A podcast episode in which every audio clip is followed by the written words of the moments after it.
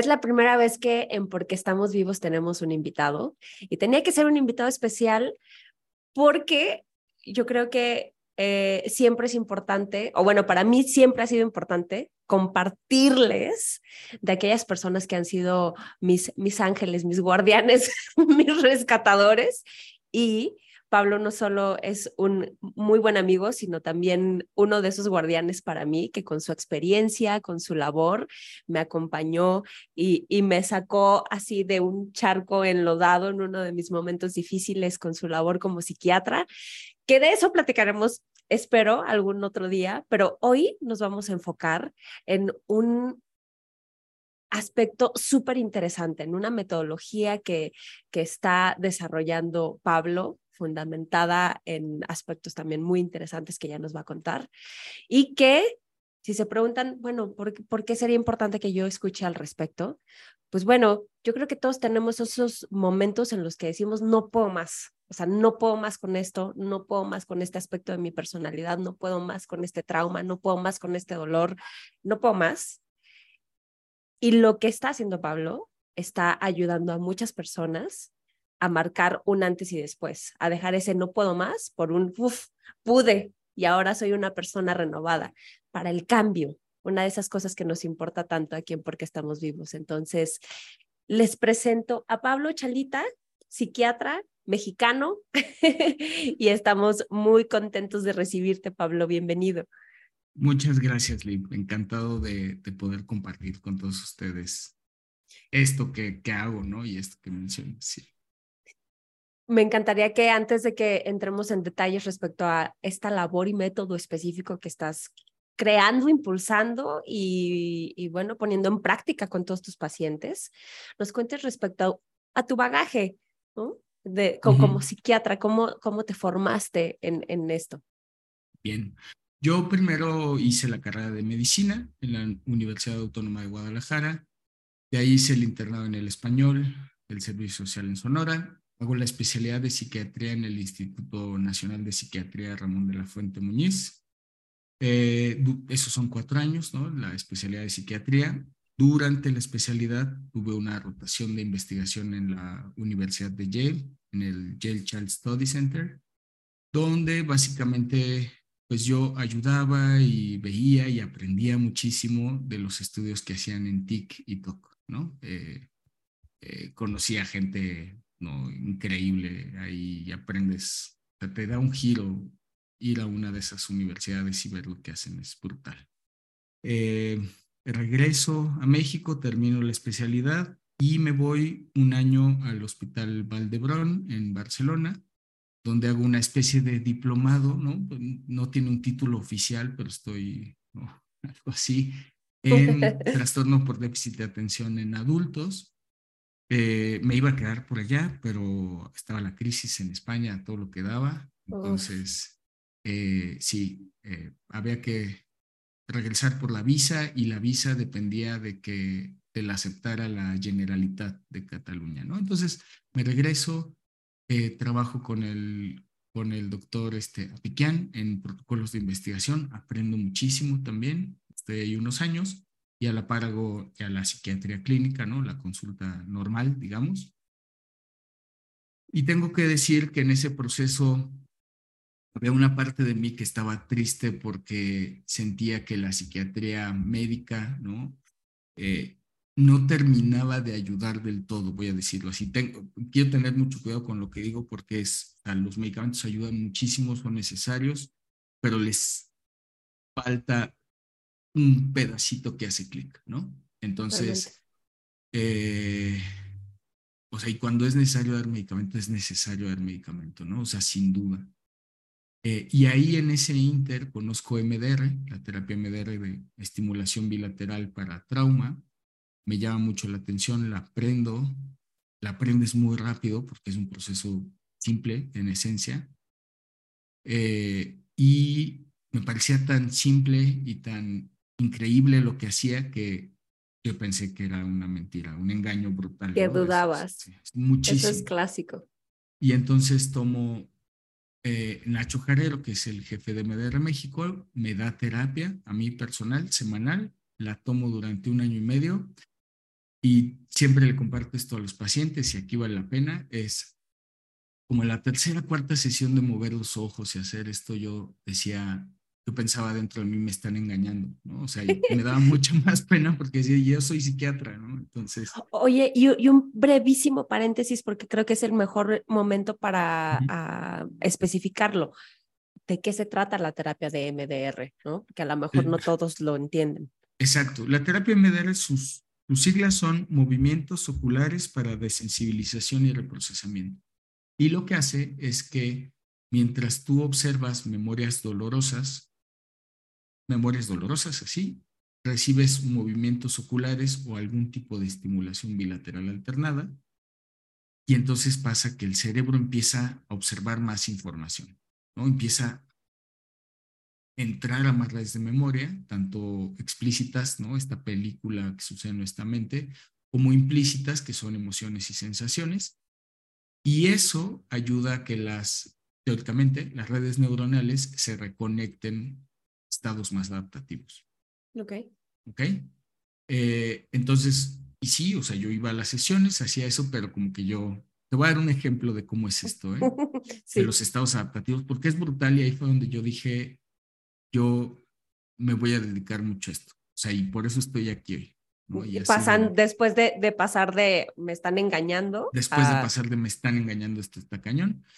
Como que yo dentro de mí digo, bueno, pues ya, ¿no? Unas dos sesiones más y si no, ya. Y en eso estábamos trabajando un recuerdo donde yo tuve, tuve, digo tuve porque ya es muy leve, pero dificultades para decir la R, no, no podía. Y en algún, en esa sesión trabajamos que en algún momento pude decirla, la sostuve, ese es un recuerdo de mi infancia, y yo, ese niño que sufría por eso, pensó, no voy a dejar de decirla para que ya no se me olvide. Entonces me acaba el aire, la dejo de decir y ya nunca más vuelvo a poder. Entonces era así como, en mi mente era así de, sucedió, no sucedió, lo soñé, este, porque siempre está esta parte de ser frenillo, te tienen que operar, es algo más o es solo que no sabes hacerlo. Y entonces salgo de esa sesión como con esas, esas cosas en mente y yo pienso en el camino, ay, pues voy a buscar algún video en YouTube eh, de rehabilitación o algo así, ¿no? Llego a mi casa, busco un video, no me gusta, busco un segundo, que me encantaría tener la fuente, pero fue hace muchos años, estoy hablando de 2014, 2013, 2014. Veo el video y esta chava española dice, tienes que hacer como una D y te das un golpe y empieza a vibrar la, la R y ahí sopla. Y lo hice y pude. Para mí fue así de, no manches. O sea, siempre pude, solo que no sabía. Entonces, llega la siguiente consulta, llego con Nacho y le digo, oye Nacho, es que estoy impresionado porque, digo, no solo muy contento de que pude hacerlo y todo esto, sino me frustra un poco pensar que lleva YouTube tantos años y nunca se me había ocurrido buscar información de cómo hacerlo. Dice, lo que pasa es que cuando tú pensabas en la R, tu mente se va a ese estado infantil a esas redes neuronales que están congeladas en el tiempo. Y cuando tú tenías siete, ocho, no sé la, edad que quieras, no existía YouTube. No puede pensar en YouTube. No puede. Estaba atrapado en esa, exactamente. No existe. La parte adaptativa sí sabe que existe YouTube, pero no están conectados. Tú empiezas a procesar, se empiezan a observar esos recuerdos y las redes neuronales se conectan y empieza a fluir información adaptativa. Y por eso es que de repente dice, ¿y por qué no buscamos en YouTube? Y entonces esa red neuronal se consolida, no se olvida. Yo no voy a olvidar esas cosas que viví o ese proceso, pero ya no duele, ya se vuelve adaptativo. Está interesantísimo. pero yo cuando viví eso, ahí dije, o sea, me voy a echar todo el tiempo de terapia que sea necesario y me voy a dedicar a esto. Eso me parece eh, sumamente valioso, ¿no? El, poder autocomprobar que algo funciona y además que eso despertara evidentemente un deseo tremendo en ti de lo quiero compartir, lo puedo integrar a mi labor y puedo generar cambios mucho más profundos. Totalmente, totalmente. Y entonces, me quiero dedicar a esto y cómo lo empezaste a integrar entonces en tu... Y entonces, sí, en mi práctica, pues todos los pacientes que era apropiado, les ofrecía MDR, ¿no? Y ahí hay de todo, ¿no? Gente que sí va a las consultas, gente que sí entra, pues eres más inexperto y tal, pero empieza a, ver este proceso de, de, observar que otros viven lo mismo que tú viviste cuando estabas en el otro lado de, de la silla, ¿no? O en la otra silla. Eh, Oye, dijiste algo importante, los casos que eran apropiados. ¿Qué caso, o sea, cuáles son los parámetros que te ayudan a identificar cuál es un caso apropiado para acercarse a esta metodología? Y bueno, tenemos que llegar también al punto en el que se complementa, ¿no? Porque, porque no acaba ahí, o sea, no está ahí todo el método hecho. Claro, claro, claro. Eh, es, mira, MDR existe y se origina para trauma psicológico, ¿no? Veteranos de guerra, asaltos, todas estas cosas. Pero en el pasar de los años se ha observado que ayuda en muchas más cosas de regulación emocional. Eh, entonces puede ir desde simples arranques de furia, de tristeza, de ansiedad, que no aparentemente no vienen de nada y me desestabilizan y, empiezan a afectar mi vida. Eh, posiblemente ya sin irte al este apartado de trastorno. Entonces, eh, en términos generales, digamos, esto ayuda en, en, en todos los casos, solo que tiene que haber una participación activa del, del sujeto de o sea, de hacerlo y de observar los disparadores, las emociones. Y hay una parte muy importante que es una vez que llega la información adaptativa, la tengo que hacer. Entonces, ejemplo rápido, tenía alguien que tenía miedo a el coche porque tuvo un accidente muy feo. Ya no tiene miedo, ya cuando entra la memoria ya no siente miedo, pero me dice todavía no manejo. Entonces yo le dije, ok, ya te subiste al coche? No, porque me da miedo. Le digo, ¿cómo sabes que te da miedo si no te has subido? Claro. Ya se te quedó ese chip de me da miedo. Entonces le dije, no te preocupes, súbete al coche, enciéndelo y ve si sientes miedo. Si sientes miedo, lo trabajamos. Así, ¿no? Tres doritos después me habla y me dice, este, estoy en el segundo piso yendo a consulta yo sola, etcétera, etcétera, lo logré. ¿No? Entonces son ese tipo de procesos donde es la información cura, sana, mejora, pero también hay que retarse un poquito a hacerlo. Sí, totalmente, te entiendo perfecto. Aquí eh, muchas veces hemos hablado también de esta importancia de em, una vez que sabes, no te puedes hacer como que no sabes. y como siempre, este compromiso en tomar acción ¿no? O sea, como eh, es, es la parte importante, ¿no? O sea, la implementación, de esa información valiosa, obviamente te va a servir siempre y cuando la utilices para algo. Sí, es que si no sucede, o sea, si no hay el acto que lo confirme, no hay un circuito de, de información que se termina de consolidar. Si no, no se consolida a través de la experiencia y las sensaciones de la experiencia regresando al ejemplo de la R y el YouTube, vamos a pensar que hubiera sido al revés, que yo en la sesión de repente le digo a Nacho, ¿sabes qué, Nacho? Voy a meterme a YouTube a buscar unos videos e intentarlo. Y él me dice, me parece una buena idea.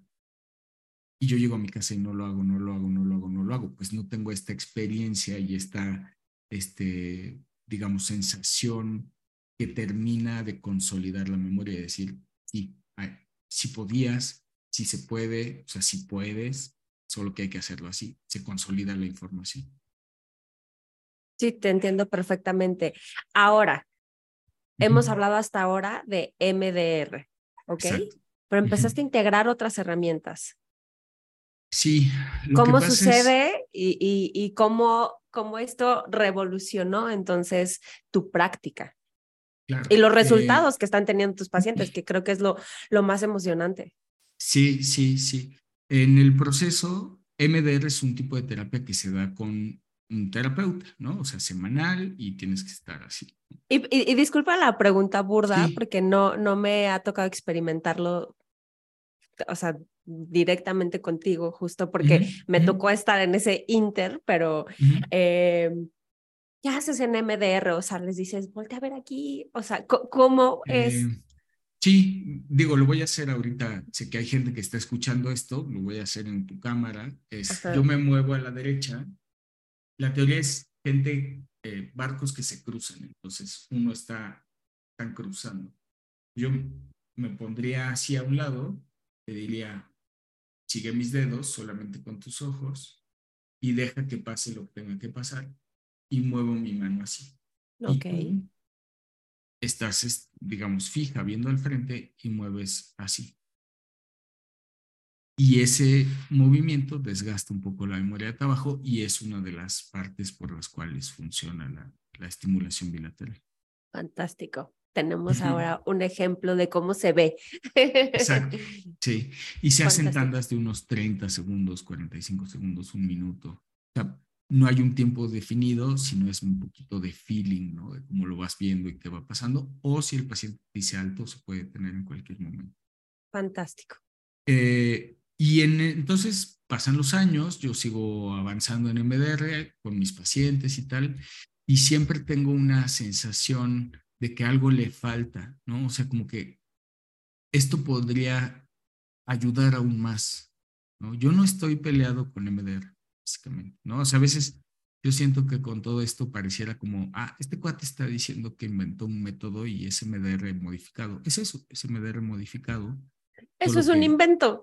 Yo no, yo no, yo no tengo voy a decirlo así, la validación del instituto, ¿no? Y entonces pues, se tiene que llamar de otra forma y se tiene que explicar cómo es. Eh, entonces, en ese proceso yo me doy cuenta que dos cosas. Uno, entre sesiones podrías avanzar aún más, ¿no? Con esta estimulación, y que además luego la ciencia me dio, me dio el visto bueno, ¿eh? Te lo voy a contar. Y que después de hacer tu terapia, de cuenta un año, eh, yo ya limpié mi bote, pero mi bote va a empezar a llenarse poco a poco de otra basura, es lo normal. Y es, ¿por qué no puedo tener esto para seguir limpiando mi bote? Ya no está tan dramático, ya no es el bote apestoso que, ¿sabes? Pero lo quiero seguir, quiero seguir haciéndome cargo de él. Y entonces eh, empecé a, mi primeras, mis primeras teorías fue, ok, por eso a la gente le sirve correr por eso la frase de running is my Prozac, porque es la gente cuando corre tiene estimulación bilateral en los pies, porque cae uno, uno y uno, y cuando tú corres entras en una especie de trance hipnótico donde empiezas a pensar en tus problemas, en las cosas y tal, y cuando terminas te sientes muy bien. Estás procesando información. Es cierto, sí. Solo que a lo bruto, y entonces yo ahí decía, bueno, ok, o sea, sin una guía o sin una dirección. Sí, sí, sí. y, sin un objetivo, ¿no? O sea, es muy. Sin un objetivo. Quizá natural, instintivo, pero ¿qué tal si conscientemente diriges eso a algo?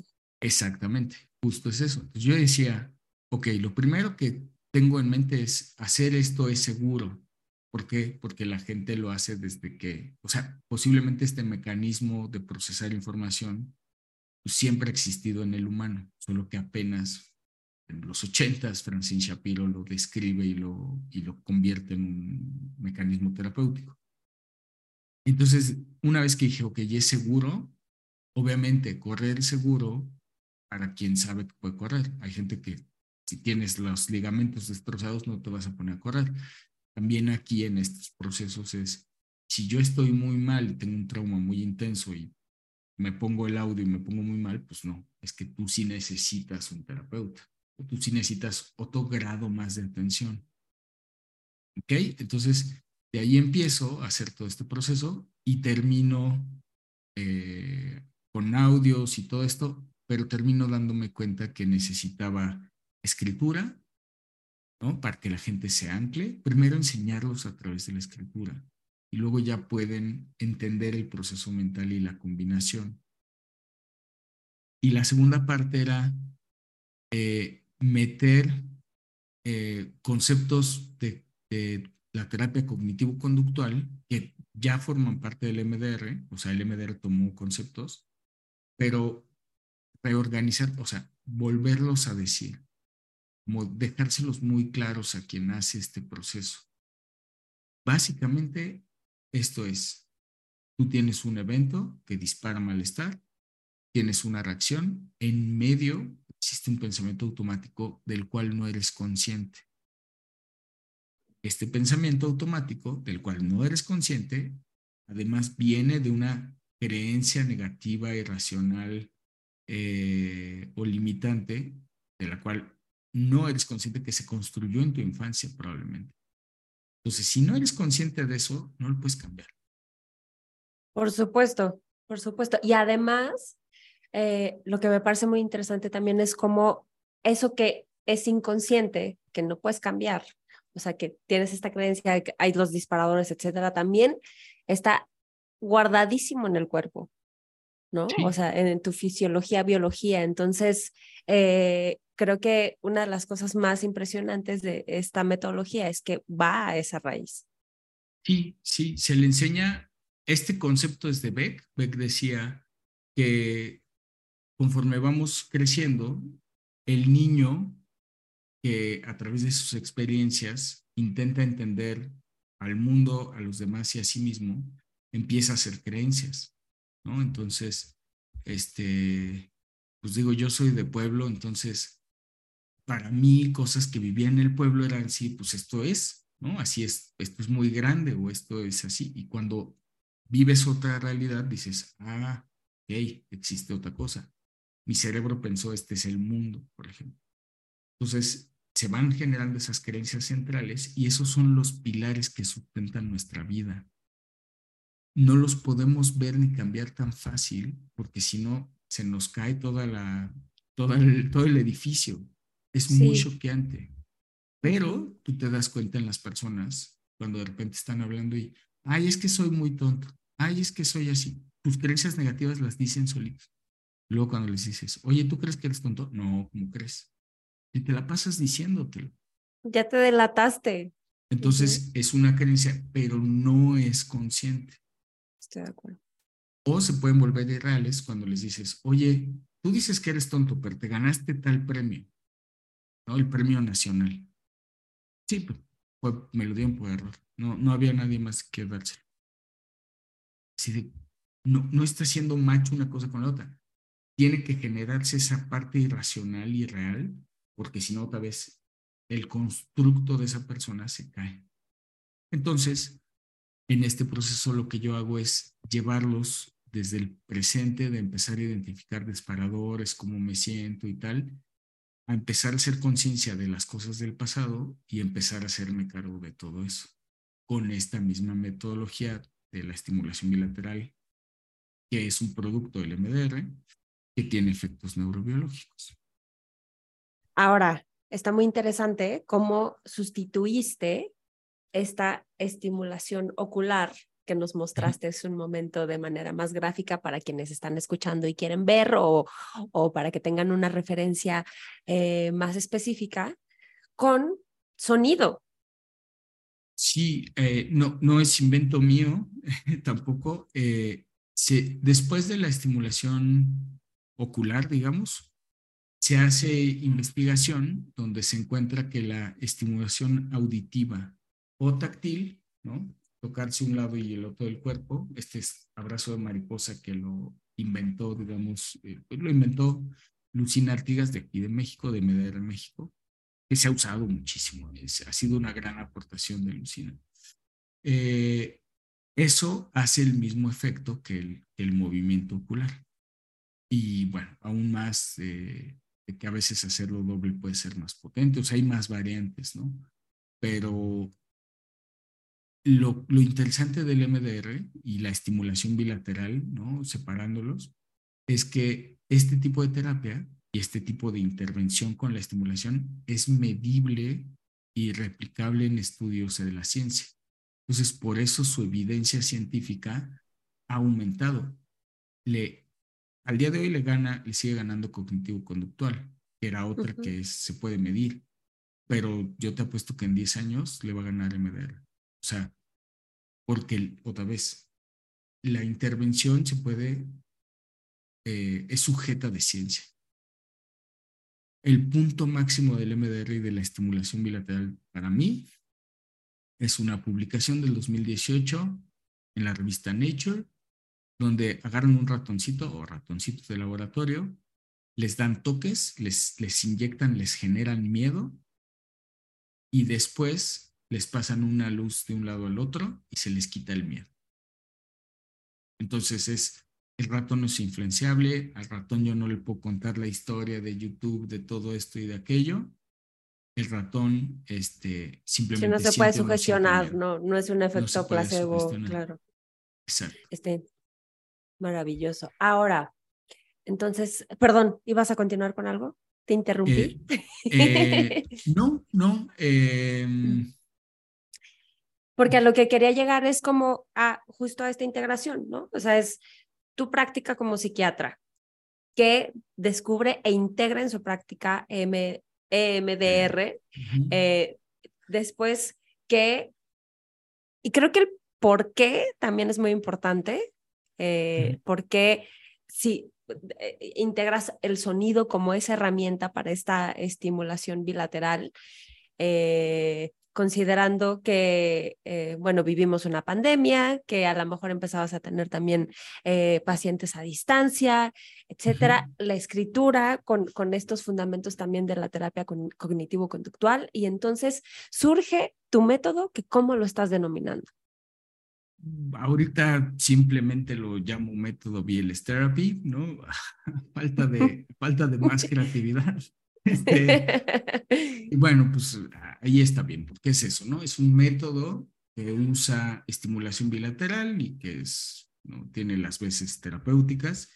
Y eh, la idea de esto es que las personas aprendan a hacerlo y se mantengan en el tiempo bien, porque una de las cosas que he descubierto, voy a decirlo así entre comillas, es los humanos funcionamos, fluctuamos, ¿no? Hay periodos en que estamos muy bien y luego otros donde caemos. Es simplemente normal y natural. Cuando uno está bien, es difícil que uno trabaje en cosas. O sea, si yo ahorita estoy bien y me dicen, oye, pues es que tienes un recuerdo del pasado donde te robaron tu juguete y sufriste mucho. Yo no voy a entrar. O sea, va a ser muy difícil que me haga cargo de eso. Pero si me roban y entonces estoy en crisis y estoy colapsando, ahí ese recuerdo sí se hace relevante, porque esa red y esa creencia se activa. Entonces, una de las modificaciones fundamentales que, estoy haciendo en este proceso es enseñarle a la gente cargo del malestar cuando estás en, en malestar.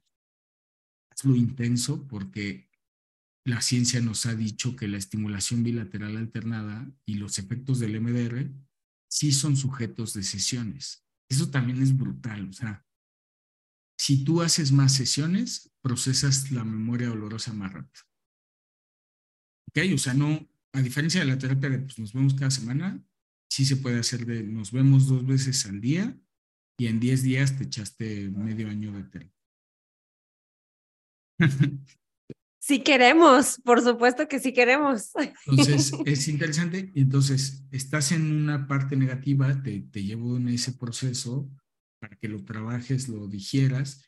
Y cuando estés bien, lo que estoy haciendo es eh, cosas que tienen que ver con metacognición para que es el aprendizaje, las moralejas y lo positivo, exponencialo. O sea, intégralo en tu vida que se haga parte de ti y que no se te olvide que tú has logrado todo esto. Entonces son dos mundos de escritura que lo que he visto es que ayudan a la gente de una manera sí brutal, la verdad. Y eso es una cosa que me encantaría que nos compartas también, porque cuando yo empecé a ver los testimonios que te estaban compartiendo tus pacientes, eh, lo que están comentando respecto a a trabajar contigo, pues hasta al acompañamiento que te les has dado y cómo este método les ha funcionado, fue cuando dije, tenemos que platicarlo, porque de verdad son resultados impresionantes de casos también muy desafiantes, ¿no? O sea, de, de, de verdad, de, de, esos, pues, digamos, problemas, situaciones que, que pueden estar en la escala de lo más difícil a vencer para un ser humano, lográndose a través de esto. Entonces, cuéntanos algunos de estos casos. Eh, sí, a ver, de hecho ahora me, me, me, llegaron dos más que ya los compartiré después, que son súper bonitos. O sea, cuando yo leo y veo que la gente entiende este concepto de, ok, en cuatro semanas, si yo me pongo las pilas y hago, alcanzo un estado de bienestar, en cuatro semanas es así de, órale, ¿no? Y yo porque esto sí lo quiero decir, siempre les pido el testimonio voluntario, anónimo, o sea, para que nadie se sienta intimidado o lo que sea, y nada más ha sido, ¿cuál es tu experiencia en el taller? ¿no? Entonces llegan estos que son súper bonitos y sí, pues sí, se te, sí se te alimenta el corazoncito muy, muy cañón. Eh, experiencias son muy diversas, eh, generalmente todas están vinculadas con miedo, ¿no? con ansiedad, Em, estoy buscando en mi mente algún recuerdo, o sea, algún eh, testimonio que te pueda compartir, alguno así padre. Eh, me tocó a alguien, por ejemplo, y se lo compartí en redes sociales porque me dio su autorización, alguien que volaba todo normalmente, pasa una serie de eventos en su vida y de repente ya no puede volar. ¿No? Este empresario exitoso, no puede volar, sin que entremos en detalles, porque yo, yo entiendo la parte de la confidencialidad, obviamente, con tus pacientes también, pero ¿qué, ¿qué clase de eventos? a lo mejor uno o dos que nos puedas compartir, pudo haber atravesado a alguien que de pronto empieza a manifestar este miedo por, por volar, por subirse a un avión, por viajar. O sea, ¿qué, qué, qué le detonó tanto miedo que se vio después manifestado de esta manera. Es que el problema es que no siempre son eventos grandes. exacto. que esa es una parte importante, ¿no? O sea, ahorita nos dabas un ejemplo, o más bien nos explicabas cómo esta terapia EMDR estaba pensada en el trauma de veteranos de guerra, de gente que sufrió accidentes muy graves, etcétera. Pero trauma en realidad es como, y tú me lo explicaste una vez, trauma es como una impresión en tu sistema, ¿no? O sea, una impresión fuerte en tu sistema, algo que hizo ahí que, que algo, exactamente. Entonces, en este caso, ¿qué fue? En este caso en específico, sí hubo un, un evento de seguridad, ¿no? O sea, pasó algo que, te puso en riesgo la integridad física o la seguridad, la salud, digamos, ¿no? Y entonces empieza a disparar. Pero hay otro, híjoles, también no lo puedo contar así como tal porque está bien bonito. El otro problema es que el trauma se puede quedar congelado en el tiempo y no manifestarse. Es un dragón ahí dormido, ¿no? Entonces, veo a alguien que le pasó algo en la infancia, lo voy a hacer así súper genérico, le pasó algo en la infancia, algo muy feo, pasan los años, 30 años, todo bien, pero ahora el problema es que sus hijos van a tener esa edad. Y entonces vuelve a despertar el trauma, el miedo. Y si esto se replica, si esto que yo viví acá, que estuvo horrible, vuelve a pasar acá, pero con mis hijos, no pasó nada en realidad, solo los hijos crecieron. O sea, solo tuvo hijos y crecieron y llegaron a ese, a ese rumbo de la edad. Entonces el trauma, el miedo que estaba dormido, se empieza a despertar y empieza a tomar el control. Entonces, hay muchísimas variables de estrés y de cosas que suceden, sobre todo lo empieza a notar más en la gente de 25, 30 que empiezan a disparar porque ya tus funciones en el mundo y muchas cosas de responsabilidad interna del mundo ya cambian y entonces ahí empiezan a disparar muchos de ellos. Entonces ya empieza a haber circunstancias que disparan. Y yo no tenía nada, yo antes volaba muy bien y ahora ya no puedo, ya no puedo, ya no puedo, ya no puedo, ya no puedo. además, qué bizarra disculpa, qué bizarra manifestación, ¿no? Porque pensarías ni siquiera está directamente relacionado con la experiencia que viviste, pero se manifiesta de esta forma y ya te imposibilitó de una manera. Exactamente, porque además las redes neuronales tienen, o sea, son así, ¿no? El disparador no siempre es lógico, o sea, la gente quiere tener esta sensación de eh, esto no tiene que ver, o sea, esto no tiene lógica, es que nuestro cerebro en esas redes neuronales tan complejas no tiene lógica, tiene su lógica, pero nosotros no la entendemos. La podemos observar y a veces ¿no? intentar entender, pero no tiene una lógica todo el tiempo. Y entonces hay personas que se puede volver frustrante cuando dice, según la persona, cuando tú llegas con una persona y le dices, oye, este proceso te va a ayudar quitar este miedo del presente, por ejemplo, esta ansiedad del presente, dicen, pero ¿qué tiene que ver con cuando yo tenía ocho años? Pues por algo lo mandó tu cerebro. Lo tienes que observar y procesar. No, yo no creo. O sea, yo creo que estoy ansioso ahorita porque debo dinero, ¿no? Ah, está bien. Y se quedan solo en eso. Y terminan ignorando todo ese mundo inconsciente que pues ahí se está manifestando. Y por eso la reiterada recomendación de aplicar, ¿no? Y de hacerle caso a lo que viste. Aplicar, aplicar. Va a haber veces en que tú escribes o observas o intentas y no sale nada. Y va a haber otros donde sale mucho, hay otros donde te sientes muy contento, hay otros donde te duele, pero es información que está en el cerebro. O sea, eh, también, ¿no? Entonces, ¿por qué me voy a poner yo a trabajar en esto si me voy a poner triste o me voy a poner ansioso, ¿no? Va a estar feo. Pues es que esa información, esa red neuronal que está lastimada, de todas maneras ya está en tu cerebro lastimada. Sí, y te está haciendo sentir eso de otras formas. Es más bien, atraviesa ese momento específico y, y, es donde vas a detectar e identificar una diferencia. Exactamente. Ahora, Pablo, ¿cómo podemos acceder a, este, a esta terapia? Eh, ¿Es algo que se puede hacer únicamente de manera directa contigo? Ahorita mencionaste un taller. Yo conocí la primera fase de ese taller y la verdad es que es súper impresionante, muy útil, profundo, lindo, eh, muy útil, sobre todo eso. Gracias. Sí, eh, justo ahorita estoy haciendo otra vez un taller mucho más, ya, ya, tiene, ya tiene un aprendizaje del que tú llegaste a ver, donde hago esta orientación ya muy específica, ¿no? Que les he platicado de observar el presente y así. Eh, y ese taller yo más o menos lo estoy sacando cada mes, mes y medio, ¿ok? Eh, ese taller digamos, voy a decirlo así, es, es más caro, son más sesiones. Y mi idea es, en principio, eh, bueno, seguir el taller, ¿no? Ese no, no tiene por qué cambiar, pero de los aprendizajes de este taller, la ambición es hacer un libro donde las personas puedan leerlo y hacerlo. O sea, si yo quiero sanar, yo puedo leer, entender y seguir los pasos que me dice este compadre debe de funcionar. Y eh, también una app, ¿no? Donde todo eso te vaya llevando de la mano.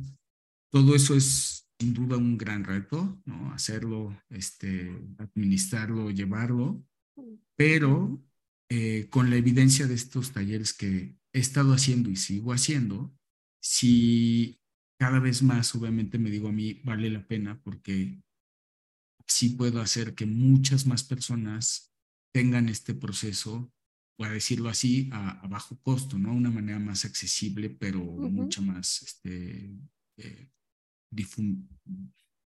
más ampliada, ¿no? O sea, que llegue a más personas. A más personas, exacto. Y entendiendo que en el proceso, pues va a haber gente que, por ejemplo, hágalo el libro o lea o hágalo el app y le duela más de lo que esperaba, pues también decir, ¿no? Es, si a ti te duele más eh, quiere decir que no era una herida que podías limpiar tú solo, sino que es un apéndice que necesitas que alguien te lo, te lo, te, lo extraiga, ¿no? Que trabaje contigo. Exacto. Entonces, eh, pues, pues esa es la idea, ese es el proceso. ahorita solo está en, en ese modelo de, de, taller. Yo espero, estoy trabajando mucho y, y ya levanté algo de, de, Capital Ángel para tener esa pieza, el libro en unos máximos seis meses. Sí. Maravilloso, porque aparte, quizá algunos de ustedes los recuerden si son parte de, de mi comunidad, de mi tribu. Tenemos años platicando con Pablo.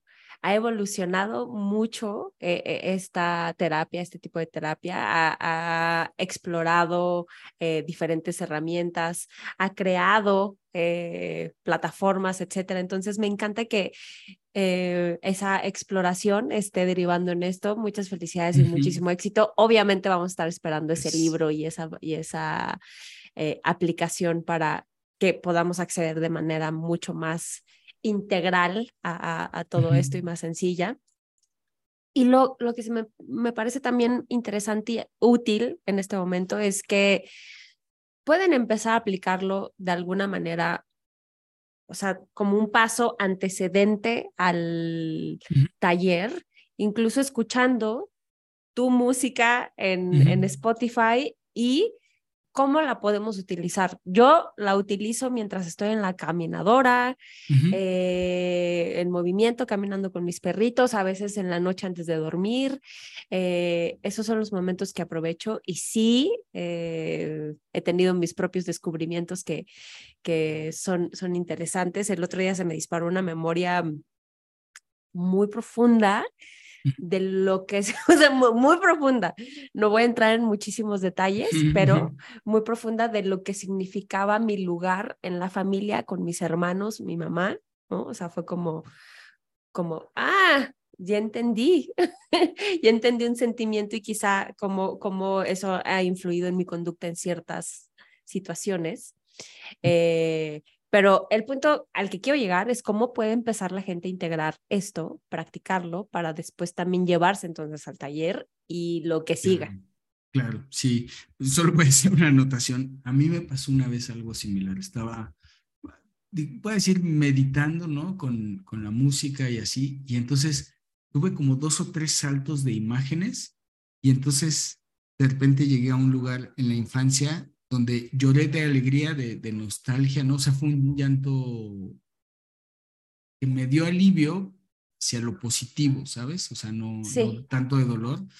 Sí, pero sí. a mí, aunque yo prácticamente uso estimulación todos los días, de repente me llegan esos, esos este, partes impresionantes de, de, la estimulación, ¿no? Que, sí, que limpia, es muy impresionante. Sí. Sí, la verdad sí, es que sí. Y me, encantas, me encantó cómo lo explicaste tú, ¿no? Es un bote de basura que sí, ya le quitaste el desecho más tóxico y pesado probablemente a través del taller, este, etcétera, el trabajo directo con Tauro, uh -huh. del, de la terapia que has hecho a lo mejor a, a lo largo de muchos años, eh, quizá no con Pablo, pero de otras formas. Uh -huh. Entonces, esta es una manera también de, del mantenimiento, ¿no? De, de mantener ese totalmente. botecito limpio totalmente. Totalmente. Este, híjole, antes, otra vez, antes de decirles cómo lo van a usar, eh, enseñándole a, personas de la estimulación bilateral, me tocó a alguien que sus papás, los dos papás, eran psicoanalistas, ¿no? Entonces, obviamente ya había tomado psicoanálisis toda la vida. Ya sabía el punto y coma de su historia. Y entonces yo le dije, ok, está bien, ahora escríbela con la estimulación. Y entonces ella llegó sorprendida y me dijo, wow, y ella tenía clara la historia, que es, pues es algo difícil quien, con quien empieza, pero es, me he podido ir punto por punto y lo estoy digiriendo, o sea, noto cómo esa información ya está pasando de un lugar a otro lugar. Ya tiene este, este, este cambio que es difícil de explicar, pero se nota, se nota sí. en la conducta.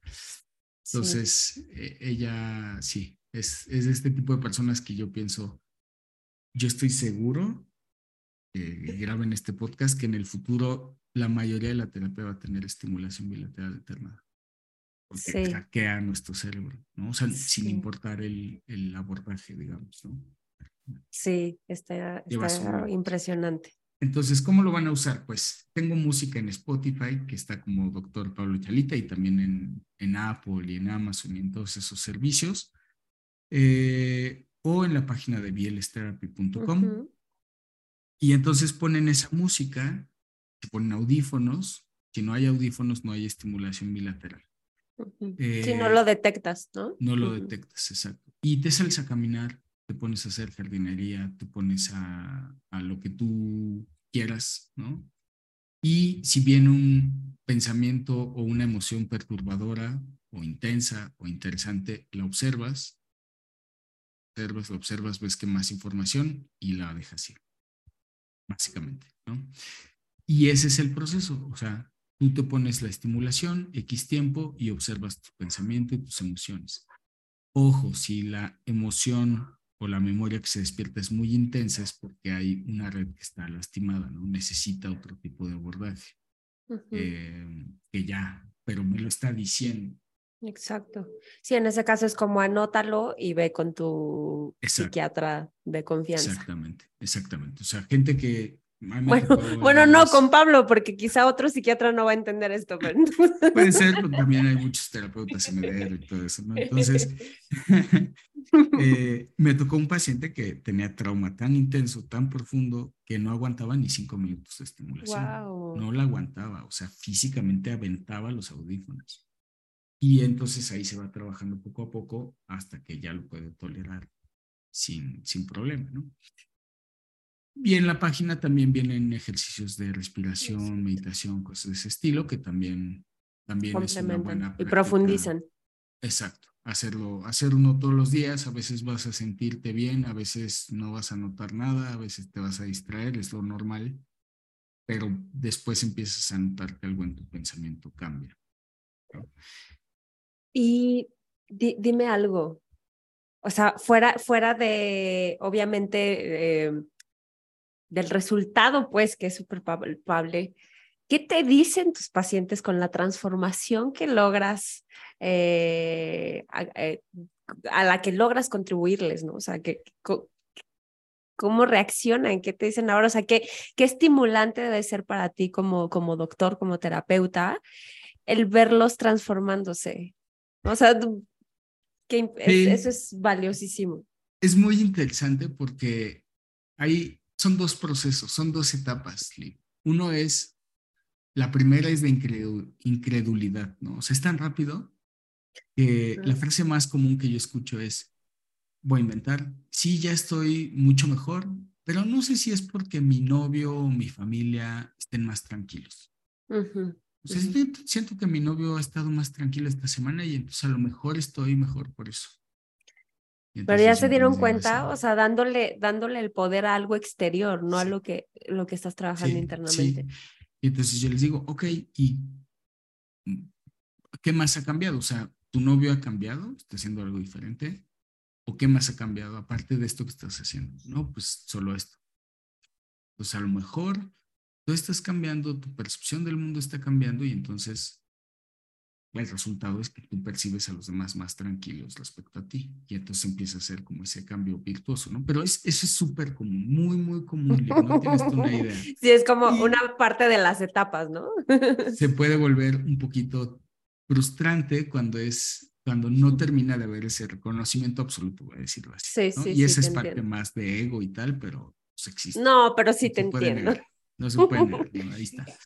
Eh, y la otra es la del futuro, ¿no? Cuando llega gente del futuro, pasa tiempo y llega alguien y te dice, ejemplo, alguien que veía sangre y se ponía muy mal, muy mal, pero así agresivo, por trabajo en el ejército y cosas así. Y entonces me escribe y me dice, oye, me tuvieron que hacer un procedimiento, la tonta de la enfermera se equivocó, salió así un chorro de sangre, dijo, lo vi y no pasó nada.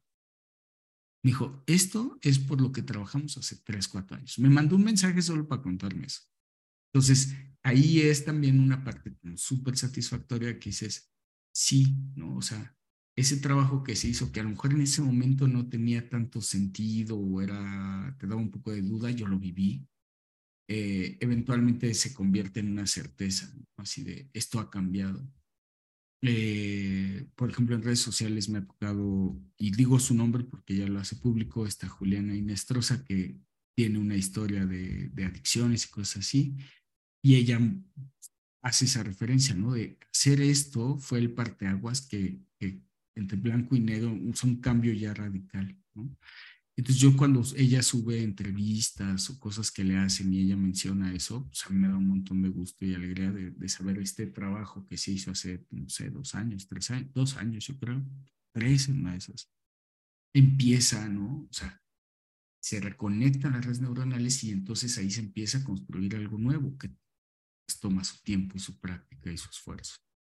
Por supuesto. Así que inténtenlo y consistencia, paciencia, confianza. Yo también se los he dicho eh, de muchas formas anteriormente. A veces lo más sencillo es lo que nos causa mayor resistencia porque no creemos que algo tan simple o que se siente así tan inmediatamente bien pueda estar generando un cambio profundo. Pero la verdad es que Aquí lo, lo, importantísimo de todo esto es que hay todos estos casos que lo sustentan. ¿Hasta dónde está llegando BLS Therapy? ¿Tienes eh, pacientes de dónde? Pues he tenido, o sea, ahorita específicamente a quien acaba de terminar, y de hecho ahí tengo su testimonio, es alguien de Holanda, ¿no? Alguien, o sea, latino que está en Holanda. ¿no? Entonces me toca cada cierto tiempo gente de, de diferentes partes del mundo donde el acceso a terapia, salud mental o tal, pues es, está más limitado, o porque les llama la atención el, el programa, ¿no? Y, dicen, oye, pues lo voy a probar. O porque además yo les doy, fíjate esto, Liv, eh, y bueno, ya para ya lo terminar, este... Para cerrar. Yo, yo les doy en el programa garantía total. O sea, lo que me pagan si ellos me demuestran que entran a todas las sesiones y que están escribiendo, no todos los días, pero unas cinco veces al día, si al final de las cinco sesiones cuatro semanas no les funciona, les regreso su dinero. O sea, es mi, mi certeza o mi compromiso con esto, así de decir, si funciona, es si tú lo haces, si tú te comprometes, si no te funciona, yo no tengo tema, te regreso tu dinero, ¿no? Menos porcentaje del proceso del pago, ¿no? De, de, los bancos, pero tengo una garantía total, o sea, eso creo que dice, ¿no? De, de la certeza que tengo del proceso. Pues eh, de verdad que es un, un, proceso, una terapia muy recomendada. Eh, estén atentos a las redes sociales de Pablo, por favor, dínoslas, Pablo, para que sepan cuándo se abre eh, convocatoria para uh -huh. este taller y uh -huh. se unan. Sí, en Instagram estoy como P Chalita, de Pablo y Chalita, y en TikTok estoy como Doctor Pablo Chalita y también Doctor Pablo Chalita en YouTube. Muy bien. Ahí justo pueden eh, pues, revisar más de su trabajo, conocer más de los testimonios y adentrarse en todo esto. Eh, que como ya escucharon es súper interesante y sobre todo que se puede convertir en una herramienta muy poderosa si tu transformación, si, si el cambio que estás buscando interior para que se vea reflejado también en tu exterior, te ha costado mucho más trabajo de la cuenta, si sientes que ya intentaste todo y no está funcionando, a lo mejor esta puede ser la herramienta que te uh -huh. ayude a lograrlo. Por último, Pablo, te quería preguntar, eh, ¿siempre quisiste hacer música? Porque, porque además lo haces muy bien. Más bien, esto fíjate, Liv. Más bien yo siempre he sido muy tecnológico. Mm, sí, sí, se nota. La música es inteligencia artificial. Ay, qué buenísimo. Como ten, tenía que tener música para todos estos proyectos y necesitas libre de derechos de autor y cosas sí. esas. Entonces me hice a la tarea de buscar un, una inteligencia artificial que, que, funcionara, que estuviera bien, pagué el servicio un año y, y entonces ya tengo mi música, ¿no? Yo no soy el músico, yo soy el productor. Oye, pero y yo está la increíble. Y la transformo para hacer eso, sí. Y yo ya le hago sus ajustes. Fíjate qué factor, además, tan interesante de cómo estás incorporando la inteligencia artificial en la generación de un elemento que es mm. crucial en tu terapia. ¡Wow! Pues y, y, hay otras cosas que si, si, si la app este, hace, logra todo lo que está en mente, también es una cosa para integrarla al futuro, ¿no? elementos de inteligencia artificial que ayuden a que el trabajo, este que hemos hablado, se potencie, se potencie y se individualice. Pero bueno, hay que ir bueno, paso pues estoy segura que vamos a platicar otra vez al respecto para hablar del libro y de la aplicación y todo lo que venga. Te deseo el mayor de los éxitos. La verdad es que siempre siento mucho orgullo de, de, ver a la gente que aprecio crecer y, y manifestar no solo sus sueños, sino que también esté generando un impacto tan positivo en su entorno. Y bueno, perdón los ruidos de los camiones, pero hay cosas que no se pueden controlar. Eh, y me da mucho gusto, Pablo, en serio, que sigas creciendo. Muchas gracias por tu labor. Yo lo estoy, le estoy hablando muy de tú, Pablo, pero la verdad es que, o sea, para mí es el doctor Pablo, ¿saben? Entonces, qué, qué placer y qué honor que hayas aceptado platicar acá para, porque estamos vivos. Muchas gracias, encantadísimo. Este, al final de cuentas, este proceso es entonces, tener un MDR, teniendo la un MDR de bolsillo, ¿no? Prácticamente. Es un elemento que siempre está ahí que me puede ayudar a regular y que lo puedo seguir usando en el tiempo eh, a un bajo costo o a un costo cero, inclusive si aprendo el proceso y uso solo los de Spotify, bueno, cero, ¿no? Entre comillas. Sí. Eh, creo que esa, esa misión que me, que me decidí de, de ayudarle a más personas y que todos estos beneficios que nos da la ciencia se extiendan más en, más en, nuestros, en nuestra Latinoamérica, ¿no? Que tanto necesita. Sí. Y bueno, pues te agradezco mucho porque sí ha sido una, el reconocimiento te lo agradezco porque sí ha sido una labor, este, pues se dice fácil y se, se la, intento decirla fácil y, y, y hacerlo ver fácil, pero han sido muchos años de trabajo y de leer y de adaptar y de ajustar.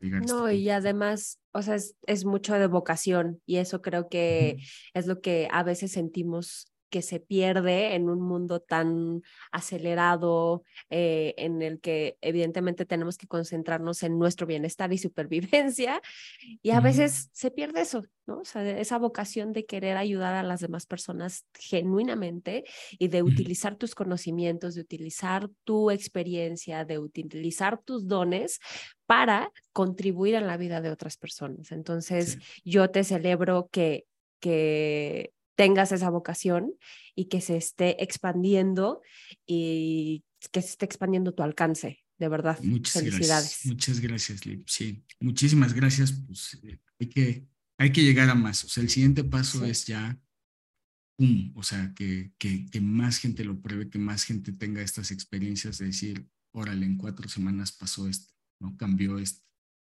Este, Imagínense, cuatro semanas. Cuatro semanas.